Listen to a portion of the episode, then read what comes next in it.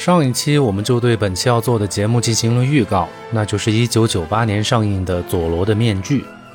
上一期我们提到过1975年的版本，我在小时候通过露天电影的方式看过，但那时候太小，对电影的剧情已经完全忘记。不过那种英雄的情节却深深地植入到了我的内心。当然，同时印象深刻的还有佐罗那张面具之下英俊帅气的脸庞，也才有了我上一期节目关于人生老病死的思考。而最有意思的是，一九九八年的佐罗的面具给了我们一种关于衰老和传承的最佳诠释。电影通过老佐罗对接班人的培养和传承，让佐罗成为了一个代号，一种英雄主义的象征。这一点我们在《零零七》和其他类型英雄的作品当中也有类似的感受，但没有任何一部对传承交代的如此自然和清晰。其他影片但凡有传承，似乎都是给人一种要么迫不得已，要么主角牺牲之后的作为；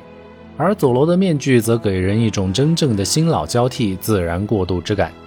而这种传承不仅保留了老佐罗的精神，还增加了新佐罗的率性而为，这就可以让我们感受到不同的佐罗有着不同的魅力和相同的行侠仗义。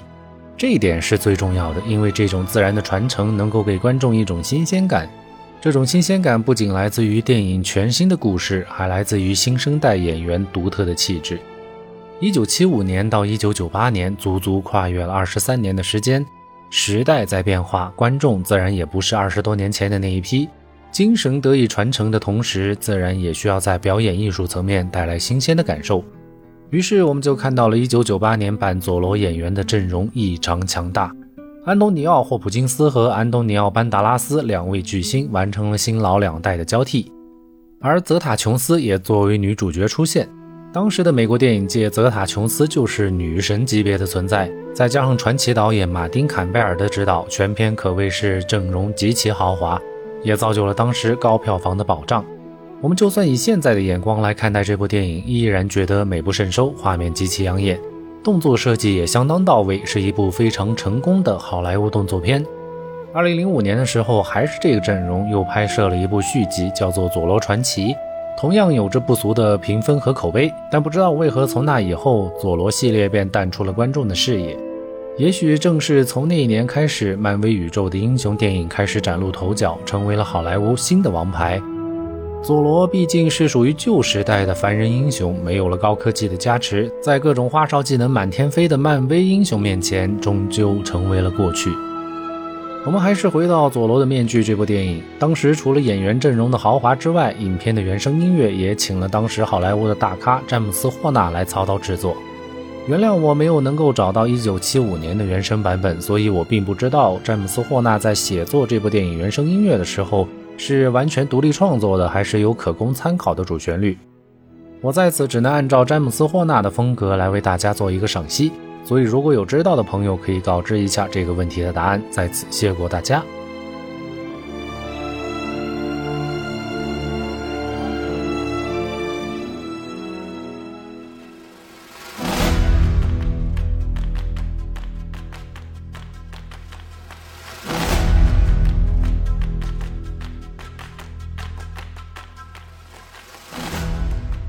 詹姆斯·霍纳为《佐罗的面具》写下了一个完整的组曲，在电影上映之后也发行了独立的原声专辑。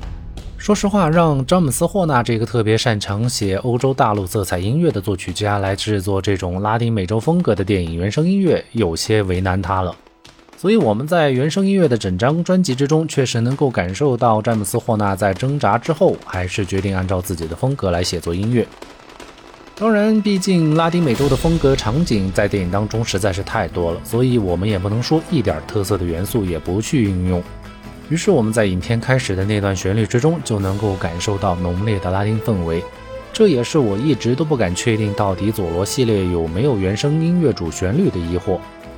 但这段旋律仅仅维持了一分半钟，就进入了詹姆斯霍纳自己的那种旋律风格。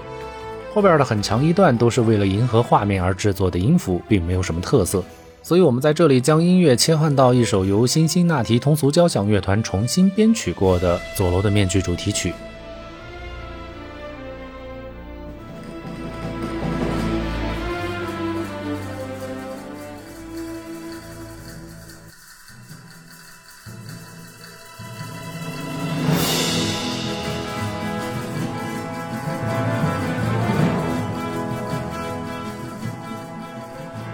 这个改编将全片之中最好的旋律集合到了一块儿，形成了一首完整且好听的独立作品。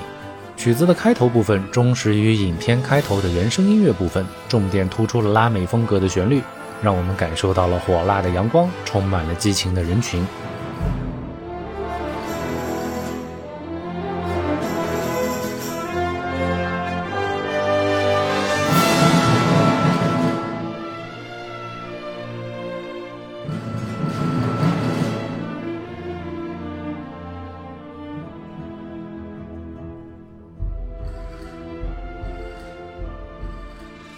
在一分钟左右的时候，进入到了全片的主旋律部分。这个部分就是詹姆斯·霍纳最拿手的煽情和气势磅礴的一个体现。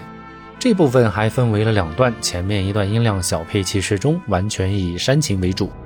而后的重复片段则配器豪华、音量充沛，让听者能够感受到足够的气势。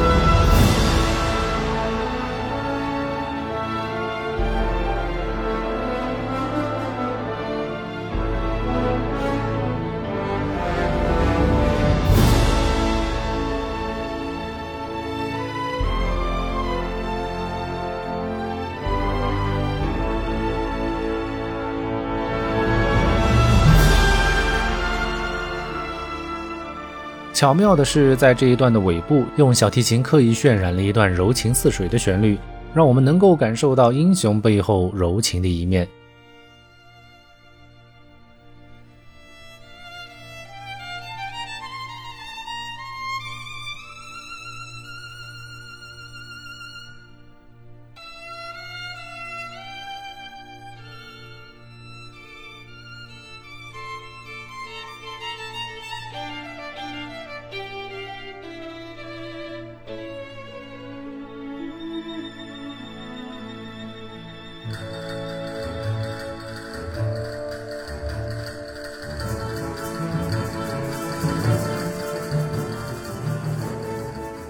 而这一段之后，则是通过首尾呼应的方式，再次重复了一遍开头火辣热烈的拉美风格音符。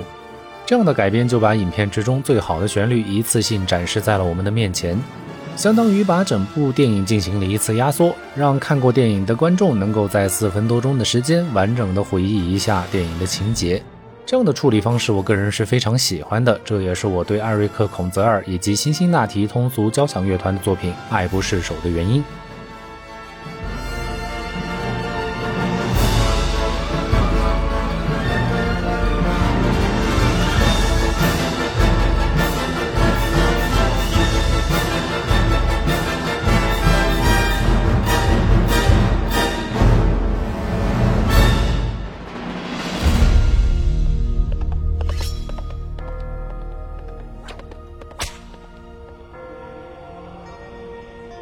第二首，我愿花一辈子来爱你。这是一首影片的片尾曲，由澳洲女歌手蒂娜·艾莲娜和美国歌手马克·安东尼共同合作演绎。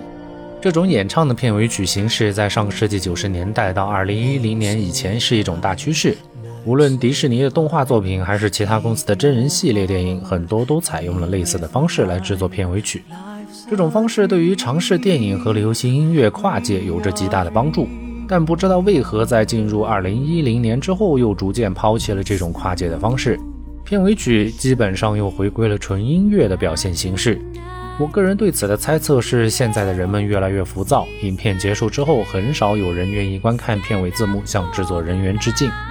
除非是有类似漫威的电影那样的彩蛋，否则基本上电影厅灯亮的同时，百分之九十九的观众已经起身开始退场了。曲子的旋律就是片中的主旋律，有两位歌手采用交替演唱和二声部的方式来演唱，整体听感很有味道，配器上也比较考究。毕竟是当年如日中天的詹姆斯·霍纳操刀制作的，在大编制的音乐之中加入了流行音乐的元素和配器，所以听感上很豪华，也很有气势。再加上两位歌手很有辨识度的声线，使得这样的一首作品成为了当年流行音乐榜上常驻的赢家，至今仍旧是佐罗系列电影爱好者经常萦绕耳畔的旋律。好了，本期节目就是这样。喜欢的朋友记得点点关注，有任何问题都可以在评论区留下。我们下期见。